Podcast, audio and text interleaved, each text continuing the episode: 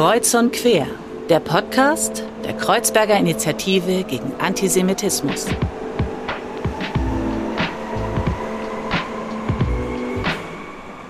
Hallo und herzlich willkommen zu einer neuen Folge von Kreuz und Quer. Mein Name ist Fadl und wie fast immer darf ich euch durch den Podcast begleiten. Und in der heutigen Folge haben wir tatsächlich eine besondere Folge, denn die Kreuzberger Initiative gegen Antisemitismus hat heute einen Gast im Studio aus dem Herzen Kreuzbergs. Darüber freuen wir uns total. Er ist 1965 in der Türkei geboren und hat dort Politikwissenschaften und Agrarwissenschaften studiert.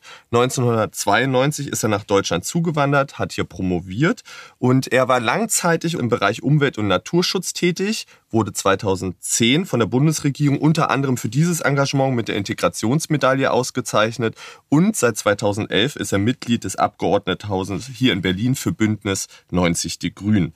Gemeinsam wollen wir heute sprechen über das Aufwachsen in der Türkei. Wir wollen sprechen über Politik machen und das PolitikerInnen-Dasein. Und wir wollen gemeinsam sprechen über andalusische Lieder. Darauf freue ich mich total. Herzlich willkommen bei Kreuz und Quer, Togut Altuk. Vielen herzlichen Dank für die Einladung. Togut, wie geht's dir denn? Danke. Ähm, ich hatte schon eingangs gesagt, dass, wie gesagt, zwei, eine Organisation, ein Mensch aus Kreuzberg. Und da habe ich mir so ein bisschen die Frage gestellt, was bedeutet denn Kreuzberg für dich? Was kommt dir direkt in den Kopf, wenn du an Kreuzberg denkst?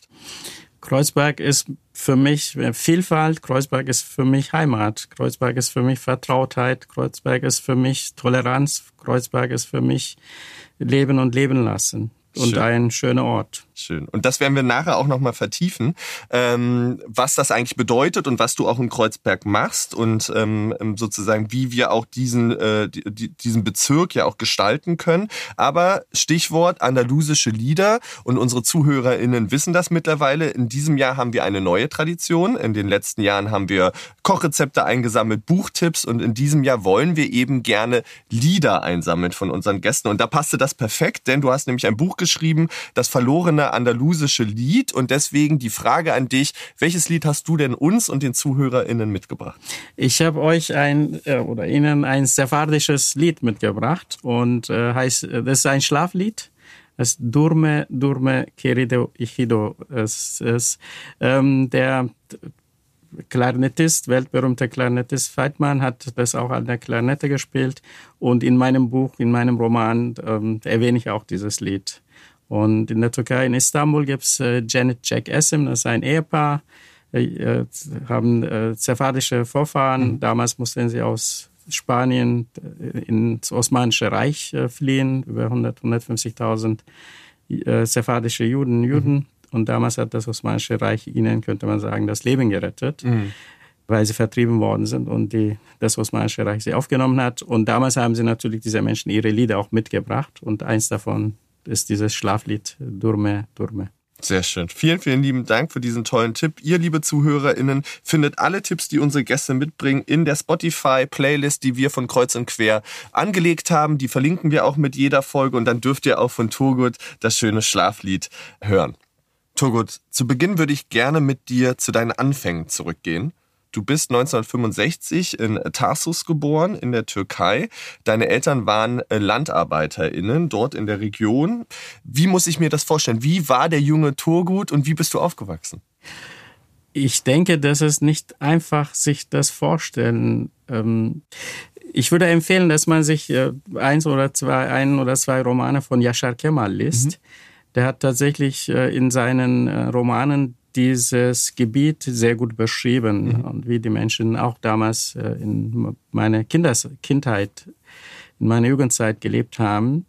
Ähm, ich bin in einer Familie groß geworden, wo wir neun Geschwister waren und äh, äh, Mutter und Vater elf und in einem ja, Raum, der nicht mal 25, 30 Quadratmeter wow. groß war äh, wobei wir draußen Platz hatten und zum Glück äh, waren damals auch äh, Winter nicht so hart, mhm. beziehungsweise der Klimawandel war nicht äh, stark, so dass man auch so viel Zeit, sieben, acht Monate draußen verbringen konnte. Das heißt, dass man ein Raumproblem anderweitig gelöst hat. Und meine Eltern waren, ähm, ja, meine Mutter hat äh, als äh, Tageslöhnerin äh, gearbeitet. Mhm Und äh, ich auch. Ich meine, ich bin zur Schule gegangen und nach der Schule habe ich auf dem Feld mitgearbeitet. Ja, Wahnsinn. Okay. Ich habe mit sechs, sieben Jahren angefangen zu helfen. Okay. Wir alle mussten anpacken, Kinder, ähm, weil es ums Überleben ging. ne? Ich meine, ich äh, ja, will nicht. Ich meine, es gab auch Zeiten, wo wir tatsächlich äh, richtig ums Überleben gekämpft haben, um so was zu, zu uns zu ernähren. ne? Ähm, waren keine einfachen Zeiten und ich bin der Einzige, der aus der Familie, aus der Gegend tatsächlich rausgekommen ist in der Zeit. Ne, Dass ich in, durch die Bildung, das war auch mein Glück, dass ich eine Lehrerin hatte in der Grundschule, die meinem Vater in erster Linie Druck ausgeübt hat auf ihn und gesagt hat, dieses Kind muss weiter. Es wird zu etwas bringen, sagte sie damals meinem Vater. Und dadurch konnte ich tatsächlich äh, zu, so Abi machen, beziehungsweise zu einer weiterführenden Schule eingeschrieben werden, Abi machen, studieren etc. Und ähm, neulich habe ich auf Wikipedia gesehen, so einen Beitrag über Tarsus. Ja. Ich weiß nicht, ob äh, du oder ob die Zuhörer kennen. Man sagt Saulus oder Paulus. Das ist auch sein Geburts, seine, Geburts, äh, seine Geburtsstadt. Bei diesem Wikipedia-Eintrag hat man aufgelistet die Persönlichkeiten und ich habe auch meinen Namen da gesehen. Ich Wie hat weiß- sich das angefühlt? äh, das war, ich habe mich, ja, ich meine, Stolz ist für mich kein, eigentlich nicht ein Gefühl, das ich dann oft hätte, aber da habe ich mich, ich war berührt, sagen wir mal so. Ich habe mich gefreut und ich war berührt, so da Namen zu sehen äh, wie Paulus. Ich meine, ich würde jetzt nicht, ne, damit wir uns nicht missverstehen, es geht nicht um Vergleich, sondern äh, ja, dass, dass, dass man so dort erwähnt wurde, dass mein Name erwähnt wurde, hat mich stolz gemacht. Ich hätte mir gewünscht, dass meine Mutter das, äh, sich das auch Ja. hätte sehen können. Leider ist sie jetzt ziemlich früh gestorben mit äh, 58. Und die war, ja, die wurde unterdrückt, wie viele Frauen damals in diesem archaischen, in dieser Ja. archaischen Gesellschaft vor, ja, 40, 50 Jahren. Das hat sich mittlerweile viel geändert. Und das war für mich auch so ein Ansporn, dass ich mich für diejenigen einsetze, die, die, die, die unterdrückt waren. Die nicht die Räume hatten, die Richtig. vielleicht andere hatten. Richtig. Und, und, und das ist was, äh, du sagst es schon, worüber wir ja nachher auch nochmal sprechen wollen, deine Motivation tatsächlich sich zu engagieren und Politik zu machen. Ich würde aber gerne nochmal bei einem anderen Punkt tatsächlich einhaken, weil ich total spannend finde und es zieht sich so ein bisschen wie einen roten Faden auch durch die jetzt über 40 Folgen, die wir im Podcast schon gemacht haben, welche Rolle tatsächlich gute Pädagoginnen, die einen fördern, spielen im Lebenslauf vieler, vieler Menschen. Und bei dir scheint das ja auch zu sein mit der, mit der Lehrkraft. Inwieweit hat sie denn, du hattest das schon so ein bisschen geschrieben, Druck ausgeübt, aber ähm, hat sie dann auch wirklich dich an die Hand genommen und gefördert und, und dich unterstützt? Ähm, ich meine, man muss, äh, du hast ja die Frage gestellt, wie man das sich vorstellen Ja. kann. Und zwar, ich habe schon mit fünf Jahren angefangen zu lesen. Ja. Damals war Zugang zu Wissen ein Privileg für die Verhältnisse, in denen ich, unter denen ich groß geworden bin. Ich habe alles, was ich in der Hand bekommen habe, gelesen. Ja, ich war irgendwie ja anders. Ich meine, das haben auch meine Eltern gemerkt. Ich war anders. Und ähm, dann dass meine Lehrerin äh, auf meinen Vater Druck ausgeübt hat, wie ich vorhin gesagt habe, war für mich zum für mich für mich war das eine große Förderung, Ja. weil ich dadurch nicht aufs Feld musste, beziehungsweise ich konnte beides, ich musste beides. Zur Schule und nach der Schule aufs Feld oder mein Vater auch, hat auch ähm, unterschiedliche Sachen gemacht, um so man man sagt ähm, fliegende Händler, Ja. ja, dass man mit einer Karre Kar- äh, Sachen verkauft etc. Da habe ich auch mitgeholfen. Ähm, sie hat mir ermöglicht, dass ich zu, Zugang zu Büchern habe, dass sie mir Romane vor, in der Hand gedrückt hat. Ich habe mit elf Jahren Krieg und Frieden gelesen. Oh, wow. Ich habe mich mit Dostoevsky, Tolstoi und ich weiß nicht mit wem. Ich habe mich tatsächlich mit als Kind so mit solchen äh, Dichtern, äh, Schriftstellern, Ste- Schriftstellern beschäftigt, nicht weil ich das bewusst danach gesucht habe, sondern man, weil man das in die Hand gedrückt hat oder meine Lehrerin mir solche Sachen gegeben. hat. Und damals gab es ja nicht so Kinderbücher und das und jenes. Ne? Aber hat sich da für dich dann auch nochmal so eine neue Welt geöffnet, wo du gesagt hast, gerade deshalb will ich auch weiter und, und habe so diesen Wissensdurst? Ich meine, ich hatte tatsächlich Wissensdurst. Damals ähm, gab es so bei uns in der Schule so Wettbewerb, ne, welche Schule kann auf Fragen beantworten aus unterschiedlichen Bereichen. Und ähm, ich habe tatsächlich dieses Wettbewerb gewonnen. Und sie hat mir, meine Lehrerin hat mir ein Buch ähm, geschenkt, da waren tausend Fragen und tausend Antworten über Geschichte, Kunst, alles Mögliche. Und ich habe, ich glaube, in ein paar Tagen habe ich alles aus, ich habe alles auswendig gelernt und gelesen und, und. Wäre eine schöne Wetten-Das-Wette geworden, äh, das Buch auswendig zu können. Ähm, du hast es gesagt, du bist dann auf die weiterführende Schule gegangen und hast dann studiert, und zwar Politikwissenschaften und Agrarwissenschaften. Warum diese Kombination, ähm, habe ich mich gefragt, weil das ist schon irgendwie eine wilde Kombi, äh, die man jetzt häufig nicht sieht, glaube ich. Äh. Ja, ich meine, das ist auch unsere deutsche Sichtweise. Ja, ne? total. Ja, ich meine, damals äh, gab es in der Türkei eine Aufnahmeprüfung ja. nach dem Abi. Und das heißt, egal wie man gut war, hätte man in fünf, vier, fünf Stunden ähm, viele Fragen aus unterschiedlichen Bereichen, sei es Mathe, Physik, Chemie und so weiter, beantworten müssen. Und an diesem Tag war ich sehr aufgeregt. Und das heißt, man wählt auch bestimmte Universitäten. Und es ist nicht so wie hier, dass man, äh, dass man viele Auswahl hätte. Je nachdem, wie viele Punkte man hatte, konnte man bestimmte Universitäten auswählen. Politik deshalb, weil, habe ich ja vorhin angerissen, kurz angerissen, weil ich viel Ungerechtigkeiten in meiner Umgebung erlebt habe. Ähm, und das hat mich schon mit neun Jahren, mit acht, neun Jahren gestört. Ich meine, meine Schwester, sie musste den Tisch äh, für Abendbrot oder Mittagsessen und so weiter vorbereiten. Als sie angefangen habe, das zu machen, sagte sie, das ist nicht deine Aufgabe, das ist meine Aufgabe. Ich habe ihr gesagt, warum? Ich meine, weil ich ein Junger bin mhm. und du ein Mädchen bist. Ich meine, ich kann das auch. Mhm. Und ähm, so, die Kombination hat sich auch sozusagen, hat unterschiedliche Aspekte. Äh, warum, auf die Frage, warum hat er unterschiedliche Aspekte? Einmal äh, damaliges Prüfungssystem, damaliges Prüfungssystem und dann einmal ähm, so eine Kombination von diesen, ja, Kampf äh, oder äh, nicht akzeptieren, dass die Menschen ungerecht behandelt werden. Und äh, Agrarwissenschaften, deshalb, weil ich äh, ja damit, mit, ich bin ja mit dem mit der Arbeit auf dem Feld groß gerade. geworden. Und man soll, man kann sich so vorstellen, tausende Hektar damals Baumwollenplantagen. Man hat in meiner Kindheit hat man mit kleinen Flugzeugen mit DDT diese Baumwollfelder ähm, bespürt und äh, viele Menschen sind krank geworden etc das, ich habe deshalb gemeint, Yashar Kemal, der beschreibt in einigen Romanen die, über diese Menschen, die, die auf diesen Feldern gearbeitet haben, bei 40 Grad Hitze und äh, Malaria. Ich habe Malaria überlebt über, wow. äh, übrigens, wie viele andere. Es waren so, ja, sorry, ich kann das nicht, nicht einfach zu Worte fassen, aber das waren tatsächlich äh, harte Seiten, hm. die die einen auch mitformen. Ne? Das muss man das sagen. Ich bin äh, schnell erwachsen geworden, sagen wir mal so, ja. Ja klar, die einen prägen ne? und wirklich auch eingraviert sind ja in die eigene Persönlichkeit und Identität.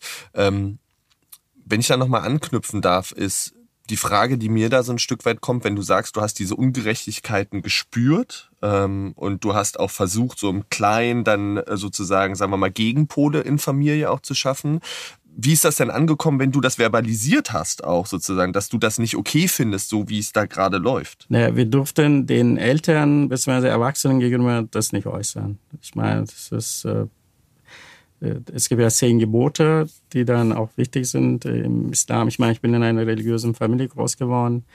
Äh, die waren zwar etwas liberal, aber dennoch waren sie religiös.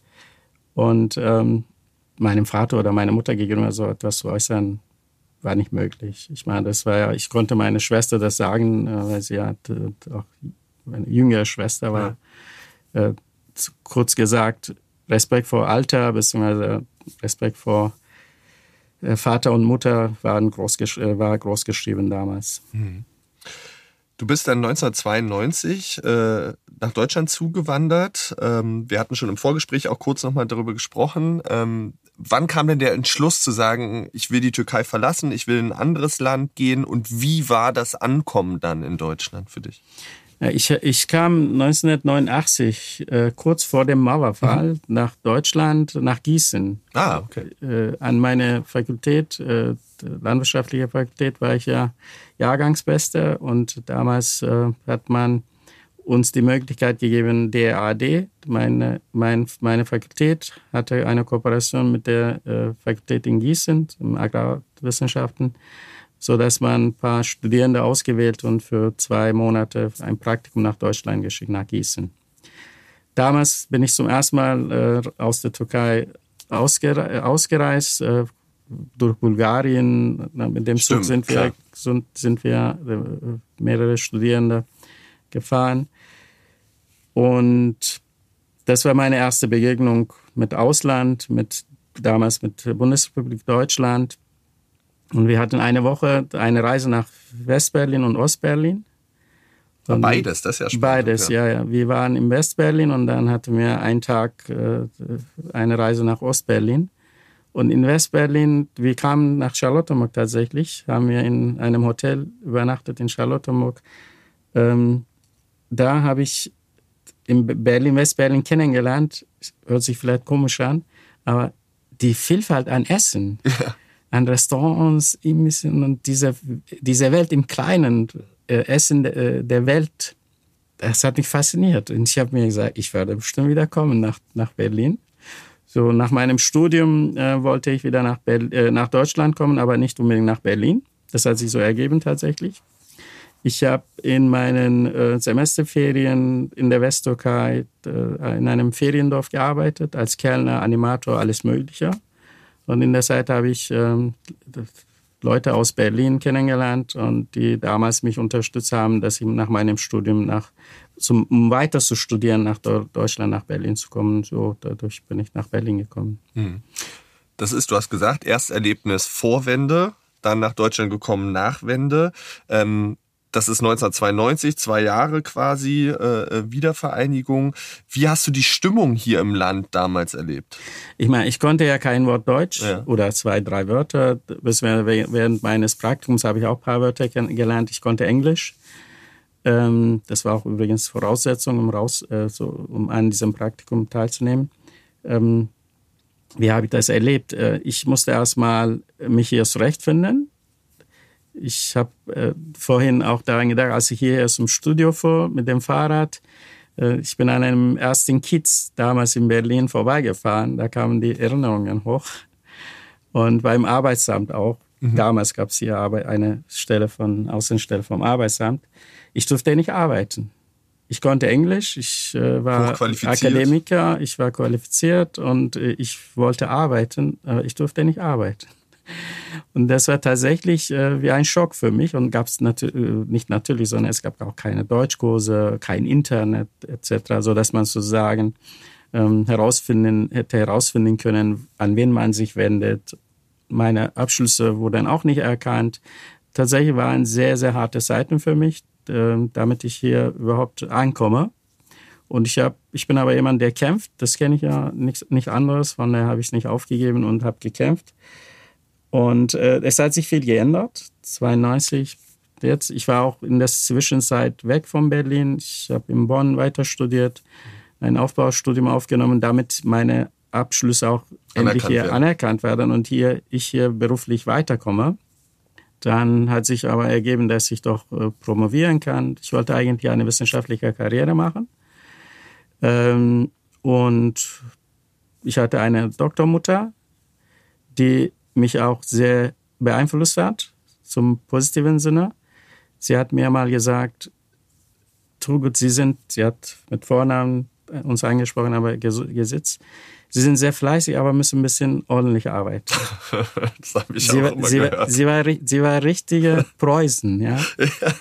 Und für die Verhältnisse damals in der Türkei, vor 35 Jahren, war ich sehr ordentlich. Ich war immer pünktlich. Und äh, sie meinte aber, Sie müssen ein System aufbauen, damit Sie sozusagen effektiver arbeiten, so rum, ja. Und ich fand es gut. Ich meine, dass sie dann mir auch dadurch geholfen hat. Ähm, so, ich bin sozusagen nach Berlin und dann von Berlin nach Bonn, von Bonn nach Bolivien mhm. für meine Doktorarbeit. Habe ich dort mit Quechua-Indianern in gottverlassenen Ortschaften gelebt, habe viel gelernt von diesen Menschen. Viele waren Analphabeten, aber viele haben mich auch an meine Kindheit erinnert hatte auch mit äh, Analphabeten, Bäuern, Bauern äh, zu tun gehabt. Ja.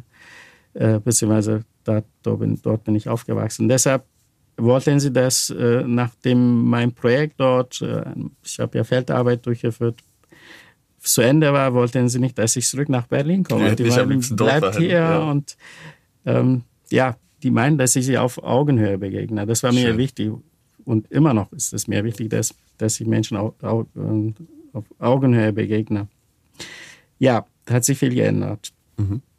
Berlin ich würde jetzt, ich werde, wir werden nachher über äh, die Politik reden, ich meine über die Probleme in Berlin. Eine davon ist dann die Mietenpolitik zum Beispiel oder Mietenproblematik. Damals war es sehr, sehr, sehr leicht im Vergleich zu jetzt eine Wohnung zu finden. In Neukölln wollte niemand wohnen oder in Kreuzberg etc. Äh, aber es gibt auch weitere Aspekte, äh, mhm. was das betrifft.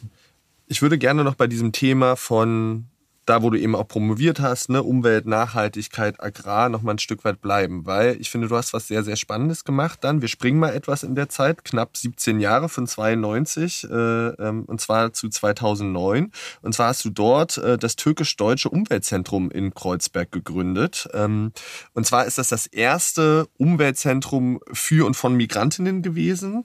Welche Idee steckte denn dahinter? Äh, die Idee war einfach. Ich habe äh, viel erfahren auf ja. meinem so beruflichen Weg, Werdegang, meine ich. Nach meiner Promotion habe ich lange Zeit ähm, Arbeit gesucht. Und tatsächlich war es nicht einfach. Ich meine, ich hatte, oder damals konnte ich auch fünf Sprachen weil ich hatte ja auch mit 1,5 meine Doktorarbeit und mit 1,1 meine Magisterarbeit hier abgeschlossen. Woran glaubst du lag es, dass das so schwer war? Ich denke, dass ich Turgut heiß hieß mhm. äh, und heiße, äh, dass ich äh, sogenannte Migrationsgeschichte habe, hat eine Rolle gespielt und Deutschland oder Berlin war nicht so offen im Vergleich zu jetzt. Mhm. Ja, auf keinen Fall war nicht so offen. Und ich finde es äh, äh, schade, ja, schade, dass die Ressourcen verloren gehen. Ich meine, und wenn ich dann nicht die Kraft hätte zu kämpfen, dann hätte ich auch aufgegeben. Und dann hätte ich so zum Beispiel nichts äh, für, viel für Menschen tun können, indem ich zum Beispiel bei diesem Umweltzentrum ähm, mehrere Menschen weitergebildet habe, dass sie dann als Klimabotschafter und auch Ernährungsbotschafter gearbeitet haben in diesem Projekt.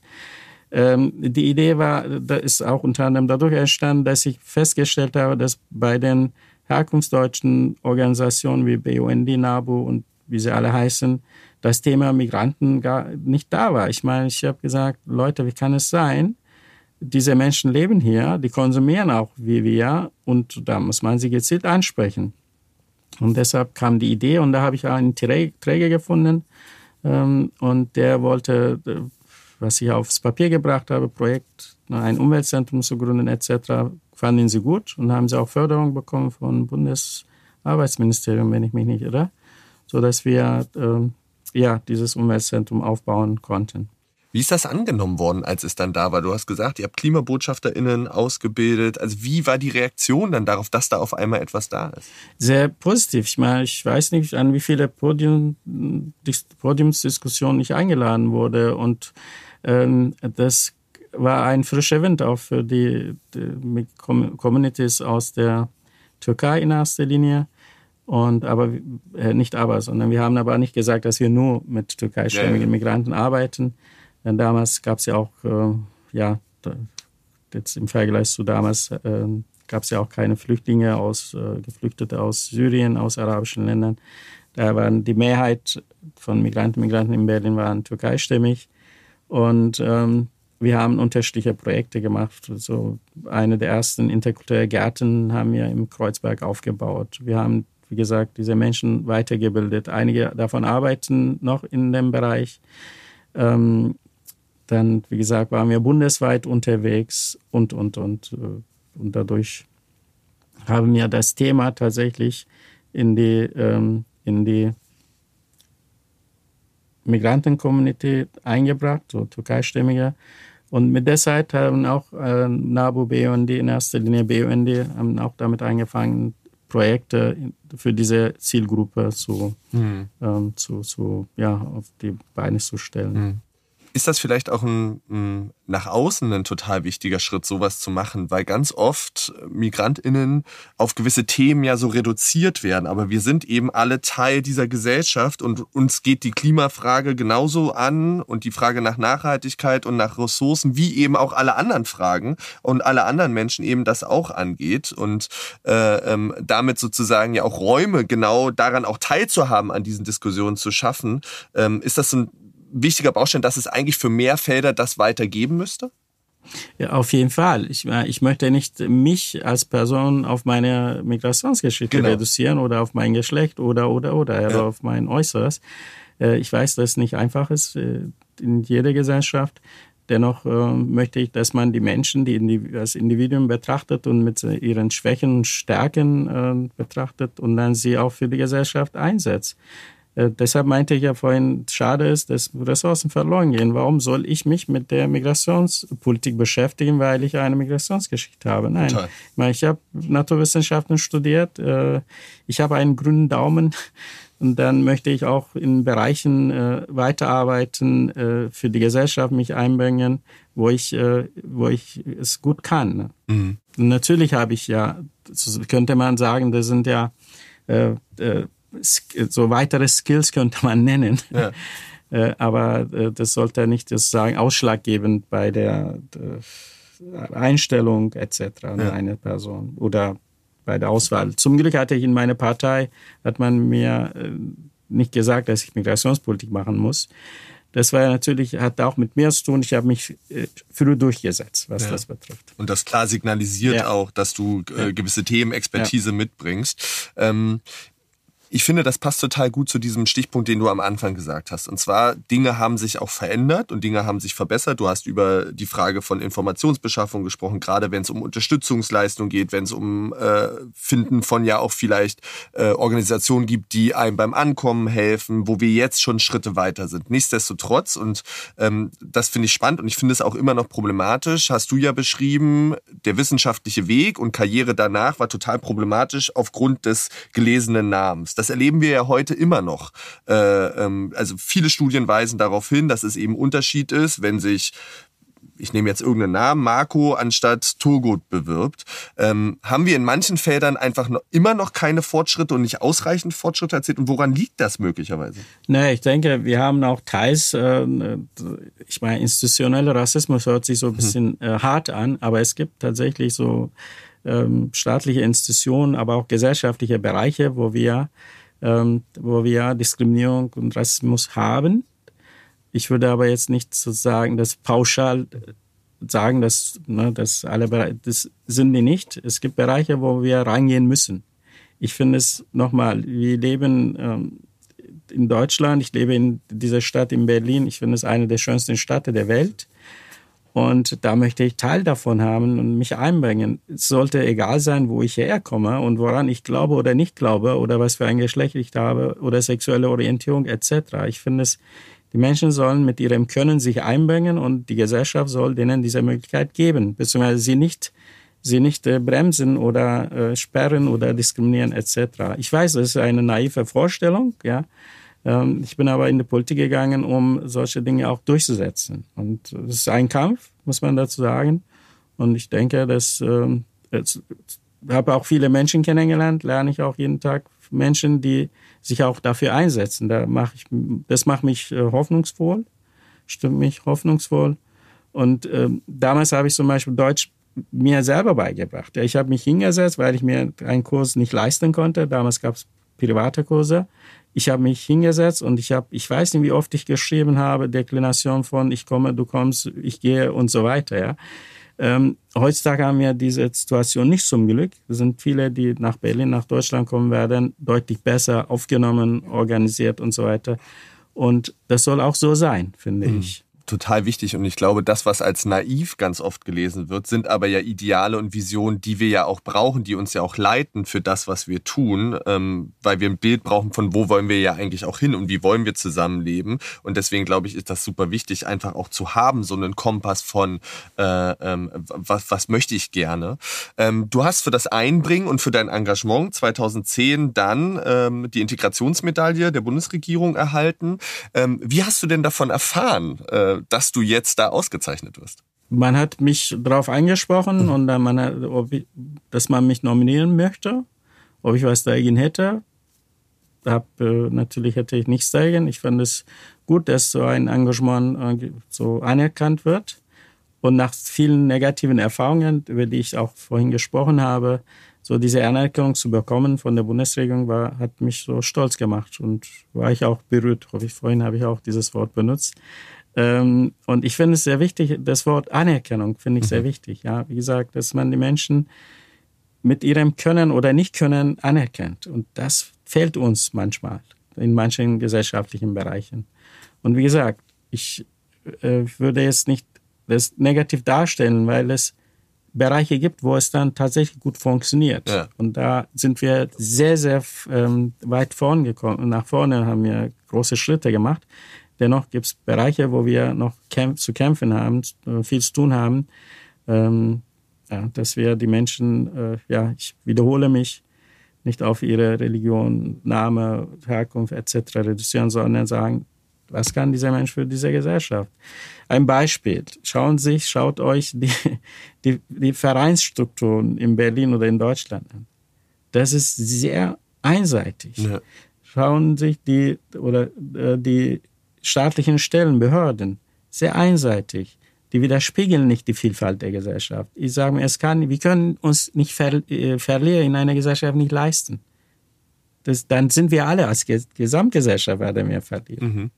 Ähm, und ich glaube, das, was du sagst, die Anerkennung ist so wichtig und die ist eben in zwei Seiten wichtig. Und zwar Anerkennung dahin vor der Leistung der Menschen, die hier auch erbracht wurde und, und auch beigetragen hat zu diesem gesellschaftlichen Fortschritt, den wir erlebt haben. Und zwar von wirklich allen Gruppen, das auch zu sehen. Also auch beispielsweise die Leistung von sogenannten Gastarbeitern, die hergekommen sind und dieses Land massiv geprägt hat, ähm, von aber auch anderen Menschen und gleichzeitig aber auch Anerkennung dahingehend, wo wir die Leerstellen in der Gesellschaft eben haben. Und ich glaube, das muss zusammenwirken. Nur dann kann sozusagen diese Entwicklung ja auch stattfinden, äh, ähm, wenn man das beides eben im Blick hat ähm, und da wertschätzend und auch äh, kritikfähig rangeht.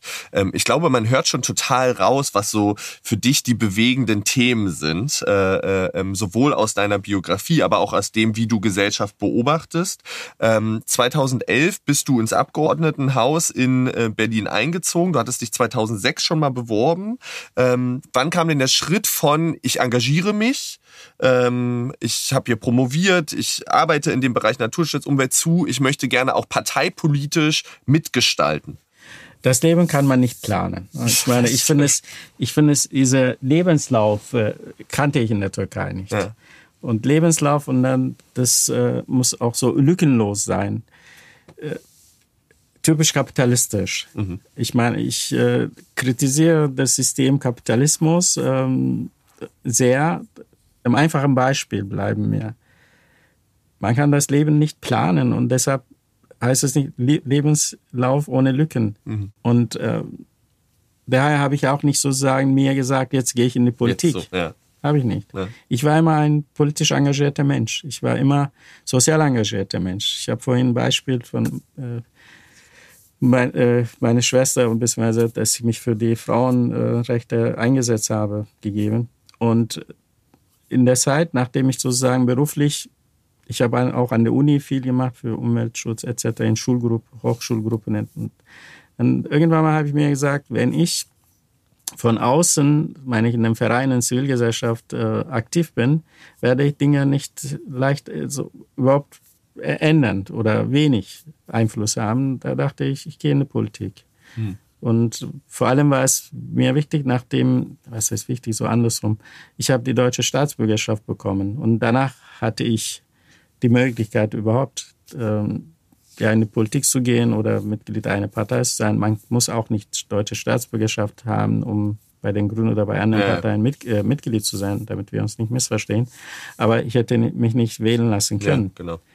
Ähm, und zum, bei uns in der Partei ist es so, dass alle Mitglieder eines Kreisverbandes dürfen die Kandidierende wählen, ob sie deutschen Pass haben oder nicht. Aber wir müssen, deshalb machen wir zweistufige Wahlen. Mhm. Bei der ersten, beim ersten Wahlgang wählen alle und beim zweiten Wahlgang dürfen nur 18-Jährige und deutsche Staatsbürger wählen. Mhm. Und in beiden Gängen werden, bis jetzt gab es ja nie Differenz. ähm, so um zu sagen, dass man den Menschen die Möglichkeit gibt, dass sie mitgestalten. Kurzum, ja, nachdem ich Staatsbürger geworden bin, habe ich mir gesagt, jetzt kann ich auch in einer, sollte ich auch in einer Partei Politik machen und ja, naheliegend war es, dass ich bei den Grünen Politik mache, weil sie sich damals ähm, ja viel für den Klimaschutz eingesetzt haben, aktuell auch. Ich wünschte mir mehr, aber das ist, mhm. wie es ist jetzt. Ich habe einen schönen Satz von dir gefunden. Ähm, und zwar lautet der Satz, das ist Zitat, äh, dort, wo politische Entscheidungen wirken, vor Ort muss Politik sein und den Menschen zuhören und Lösungsansätze aufzeigen. Ähm, und ich glaube, es scheint so ein bisschen durch, aber wenn du nochmal so dein Verständnis von Politik uns nochmal darstellen könntest, was bedeutet dieser Satz für dich? Politik ist für mich, äh, für Menschen da sein. Für mich ist dann so eine Dienstleistung für die Bürgerinnen und Bürger. Die bezahlen uns. Ich meine, wie unsere Diäten werden von Steuergeldern bezahlt. Äh, abgesehen ähm, davon, dass für mich so mehr als Vollzeitjob ist. Ich meine, ich hatte 60, 70 Stunden Woche. Ähm, und Berlin hat ja ein Teilzeitparlament. Äh, und in der Realität arbeiten viele meiner Kolleginnen und Kollegen äh, voll, Vollzeit.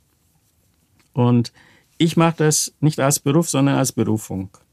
Und äh, dieser Satz ist für mich wichtig, weil ich vor Ort für Menschen erreichbar sein möchte. Politik ist für mich nicht was, was nur im Parlament stattfindet, dass man schöne Reden hält und so weiter, sondern dass man vor Ort ist, zuhört, Menschen mitnimmt. Wenn ich mit dem Fahrrad wie neulich äh, an der Ampel stehe und jemand steht neben mir äh, mit dem Fahrrad und dann mir an die Schulter klopft und sagt, machen Sie weiter so, bleiben Sie so, wie Sie sind. Äh, ich finde, das ist auch eine Art Anerkennung.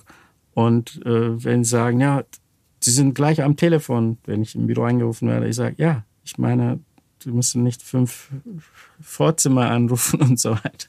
Diese Nähe finde ich wichtig. Äh, und das hat natürlich auch mit meinem Werdegang zu tun. Ich komme ja aus einfachen Verhältnissen habe ja vorhin gesagt, Menschen auf, äh, Menschen au, äh, auf Augenhöhe zu begegnen, ist mir wichtig.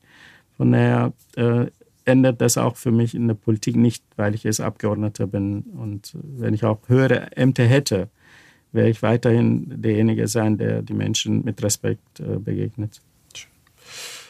Wir haben derzeit in Berlin, ähm, und, und das ist ja eines der Themen, große Diskussionen darum, wie gehen wir mit dem Thema Klima und Proteste rund um Klima um. Also wir erleben gerade junge Menschen, aber nicht nur, die eben ähm, sich an Straßen festkleben, die Protestaktionen am Adlon machen, äh, äh, you name it. Und gleichzeitig kommt da eine sehr vehemente Gegenbewegung auf. Äh, ähm, wir erleben Bilder, äh, wenn ich mein Twitter-Feed angucke, wo ich Menschen sehe, die eben äh, diese Gruppen von Straßen wegzerren, Polizei, die manchmal auch echt auch überfordert ist in diesen Situationen, was ich total nachvollziehen kann.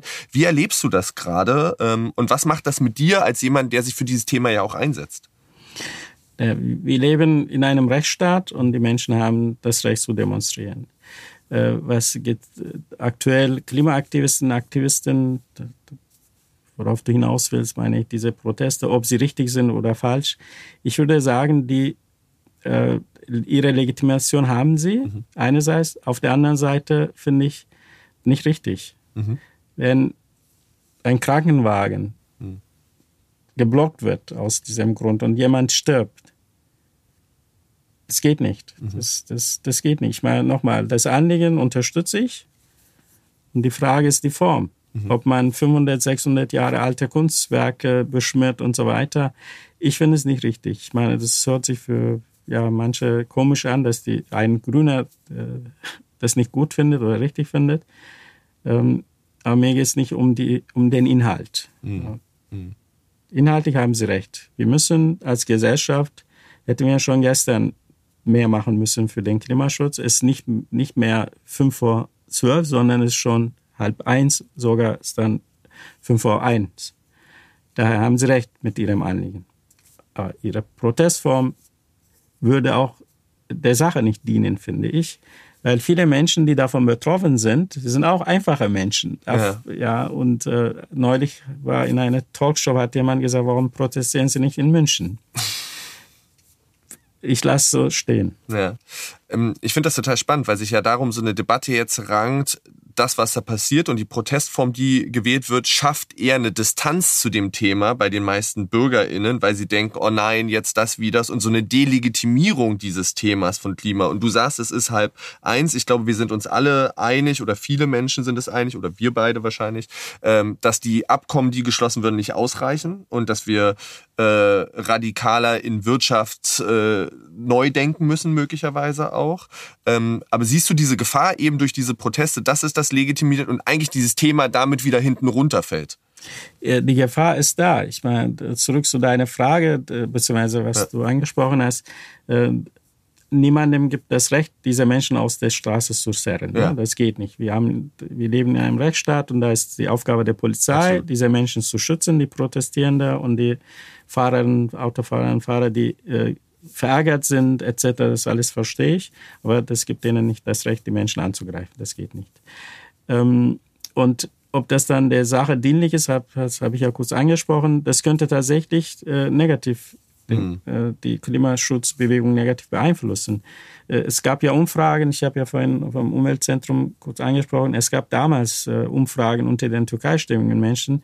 Über 70, 80 Prozent damals fanden Umweltschutz, Klimaschutz wichtig und richtig. Aber wenn es um die Umsetzung ging, waren deutlich weniger Menschen, die sich dafür eingesetzt haben. Das Gleiche gilt auch für unsere Gesellschaft insgesamt. Ja, es gibt auch dazu uns jedes Jahr, äh, damals zumindest vor bis 2012 gab es jedes Jahr Untersuchungen. Ähm, wenn wir über 80, 85 Prozent der Menschen in Deutschland haben, die sagen, dass Klimaschutz wichtig ist, dann muss man sie mitnehmen.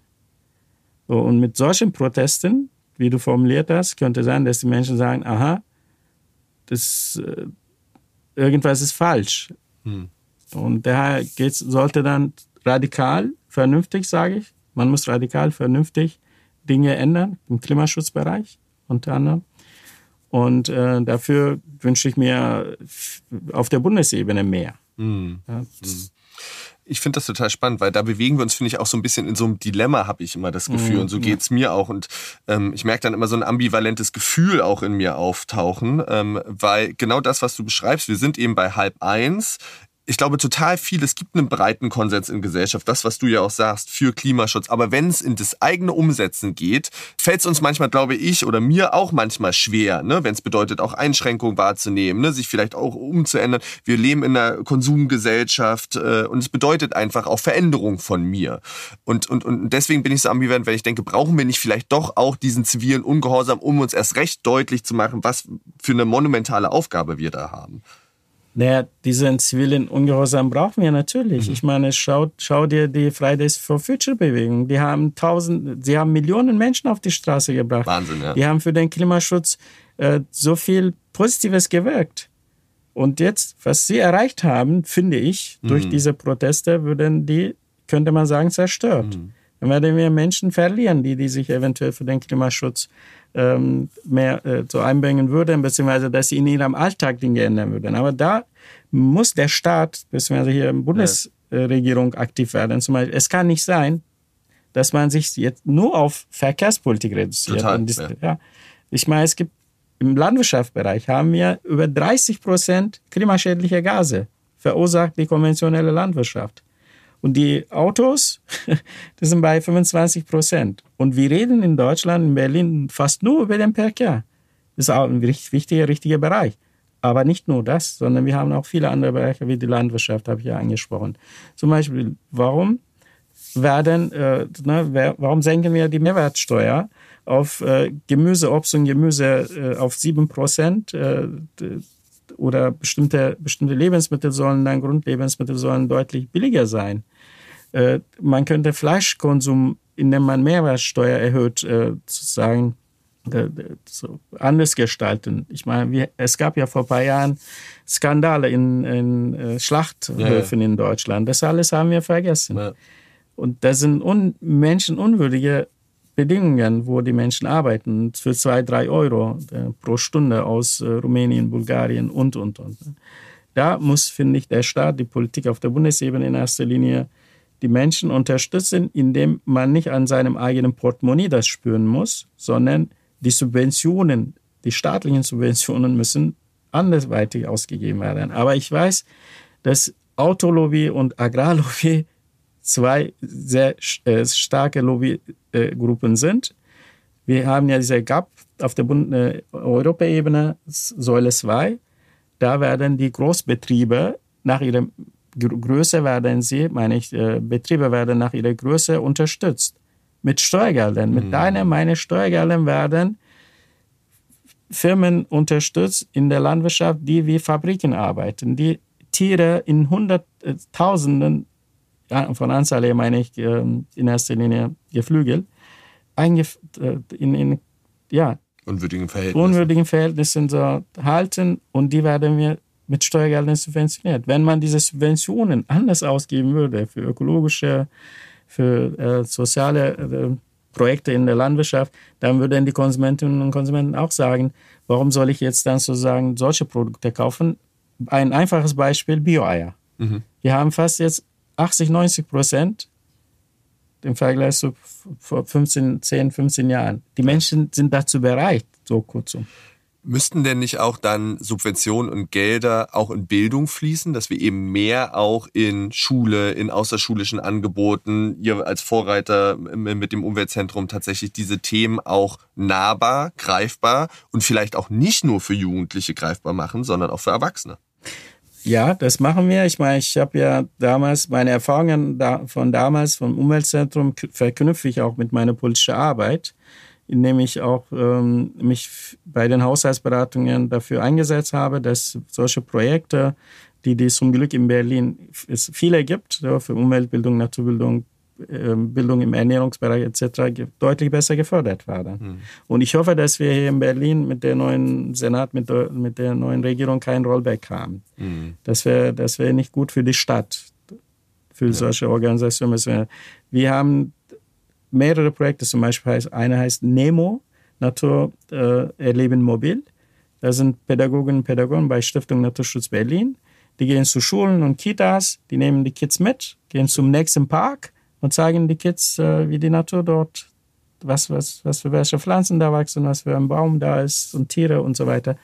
Äh, und da bin ich sehr, sehr froh, sehr, sehr glücklich darüber, dass wir in Berlin tatsächlich Tausende von engagierten Menschen haben, die, die sich dafür einbringen. Und wir haben in den letzten sechseinhalb Jahren, wie, wo wir regiert haben, dafür viel getan. Das, äh, da bin ich, äh, könnte ich sagen, ja, stolz darauf, dass wir viel für diese Stadt in dem Bereich erreicht haben. Ich hoffe, dass es dabei bleibt. Ja. Das werden wir beobachten.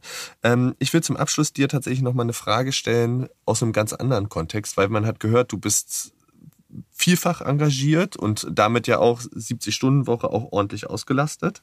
Ähm, ist Literatur für dich ein bisschen ein Ausgleich? Ja, äh, das war, ist für mich, äh, ich meine, ich habe ja diesen Roman geschrieben, das war für mich auch ein bisschen Flucht. Ja. Eine Art Flucht. Ne? Ich meine, in der Politik ist man viel mit der Realität beschäftigt, muss man. Und das macht mir sehr Spaß. Ja, ich bin sehr hart, aber ich tue das sehr gerne. Ähm, und diesen Roman habe ich in, der, in meiner Freizeit geschrieben, wo ich dann Urlaub hatte, wo ich dann ähm, ähm, wir manchmal gar keine Sitzungen hatten, ein, zwei Wochen und habe wenig geschlafen etc. Und sozusagen einen Roman zu schreiben, äh, dass man dann Figuren entwickelt und drumherum eine Geschichte erzählt, ja, war für mich tatsächlich so ein Ausgleich. Und mhm. ich koche auch sehr gerne. Das mhm. ist auch für mich eines von beiden Sachen, die mir Spaß machen und mich so ausgleichen mhm. von der politischen Alltag, würde ich sagen. Nimm uns mal mit oder die ZuhörerInnen mit. Äh, worum geht es in dem Buch? Ich habe ja vorhin äh, zu Beginn unseres Gesprächs kurz angesprochen, als ich äh, mein Schlaflied oder das Lied Durme angesprochen habe oder kurz beschrieben habe. Äh, in diesem Buch, in diesem Roman geht es um ein verloren geglaubtes Lied und äh, aber auch um den Wein und es geht auch um eine Liebe und es geht aber auch äh, um deutsch-türkische Verhältnisse und es geht um türkische Juden unter anderem. Hm. Äh, da ist auch eine Familiengeschichte, die äh, in 1492 anfängt. Damals haben ja äh, König Ferdinand und Königin Isabel ähm, allen Juden, Juden in Portugal und Spanien, zuerst Spanien und dann Portugal, äh, mit einem Dekret gesagt, in drei Monaten müssen sie das Land verlassen. Mhm. Und da fängt unter anderem die Geschichte. Ja, und ähm, hat auch mit Berlin zu tun, auch mit, mit Kreuzberg. Ist vielfältig. Total, also es sind total viele Themen drin. Also ich habe mir noch so, so Motive von Sehnsucht, Aufbau, Ferne, Verlust, Zusammenführung, also ganz, ganz unterschiedlich. Und ich finde auch eine total spannende Stimmung. Und ähm, du hast ja schon geschrieben, für dich war das auch so die Form des Erzählens ja auch nochmal so ein Ausgleich, anders als in deinem Wirken. Wie viel von, äh, von dir steckt denn dann in den Charakteren drin? Ne, das ist kein autobiografischer mhm. Roman. Ähm, aber natürlich, äh, Charaktere, bis wenn ein Roman hat ja mit dem Schriftsteller, mit dem Erzähler was tun. Und wie viel davon von mir ist, würde ich jetzt so stehen lassen, weil ich da mir keinen Gedanken darüber gemacht habe, wie viel da rein soll von mir oder nicht. Wir sind ja sozusagen unsere Werke. Ich meine, wenn man ein Lied schreibt, wenn man ein Buch schreibt oder, oder, oder wenn man sich in seine Arbeit ein, sage ich mal, nicht sachliches, aber was nee, andersrum, anders formuliert. Ähm, wenn wir auch eine wissenschaftliche Arbeit machen, ist auch etwas von uns drin. Ja, wie, mhm, von daher, klar, ist ja im Vergleich zu einem Kunstwerk vielleicht weniger. Nee, ich habe nicht gedacht äh, und gesagt, ja, jetzt 10% von mir oder so. Nee, ist nicht so. Sonst war eher ein natürlicher Fluss dann, der, der da entstanden ist. Ja, ich meine, es sind bestimmte Erfahrungen da drin natürlich. Ne? Also mein, ich habe ich hatte einen Onkel, äh, väterlicherseits, der war ein einfacher Bauer. Der hatte kein Land, der war Landarbeiter wie meine Eltern. Der konnte nicht weder lesen noch schreiben. Der hat mir zum Beispiel so viel beigebracht mit ein, zwei Sätzen. Und solche Sachen fließen da indirekt hinein natürlich. Ne? Der mir gesagt hat, du darfst keine Angst vor Menschen haben. Egal wie sie sich woran sie glauben, wie sie aussehen, die sind Menschen. Schau, versuch die Menschen hinter diese Fassade zu sehen. Ich finde es faszinierend. Der hat kein Buch gelesen, der hat die Welt nicht gesehen. Und deshalb meinte ich ja vorhin, jeder Mensch ist wertvoll. Und da muss man mit jedem Menschen deshalb auch respektvoll umgehen und die Natur, die unsere Lebensgrundlage ist, mit der müssen wir auch respektvoll umgehen. Und ich finde, das ist eigentlich das perfekte Schlusswort für unseren Podcast. Ähm, und ich kann euch das wirklich nur empfehlen, liebe ZuhörerInnen, das verlorene andalusische Lied. Ein tolles Buch, das sich total toll liest, ähm, das Togut geschrieben hat. Also wirklich große, große Empfehlung. Togut, dir erstmal bis hierhin vielen, vielen lieben Dank für die tollen Einblicke. Mir hat das großen Spaß gemacht, mit dir äh, sprechen zu dürfen. Aber ganz entlassen kann ich dich noch nicht.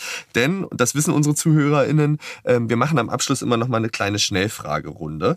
Und ich habe drei kleine Fragen ähm, vorbereitet, wo du einfach aus dem Bauch äh, reagieren darfst. Erste Frage, Tee oder Kaffee?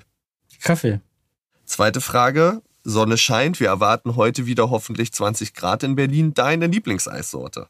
Ich esse leider kein Eis. Gibt's eine andere Süßigkeit, die du gerne isst? Äh, ab und zu Schokolade. Schokolade, sehr schön. Und letzte Frage, eine Idee, die dich als letztes begeistert hat, war? Ob ich doch äh, musizieren soll. Ah, okay. Und welches Instrument wäre es? Ich meine, ich spiele Gitarre und äh, ich habe überlegt, ob ich doch äh, so ein Musikvideo machen soll. Ich ah. singe auch. Sehr schön, das würden wir sehr, sehr gerne sehen. Das teilen wir dann auch gerne in äh, der Playlist. Wenn es soweit kommt, lass es uns das gerne wissen. Dorothea, vielen lieben Dank, dass du mit dabei warst. Ähm, und euch, liebe ZuhörerInnen, vielen, vielen lieben Dank fürs Zuhören und wir freuen uns auf eine nächste Folge von Kreuz und Quer in zwei Wochen. Ciao. Ja, vielen Dank auch. Tschüss.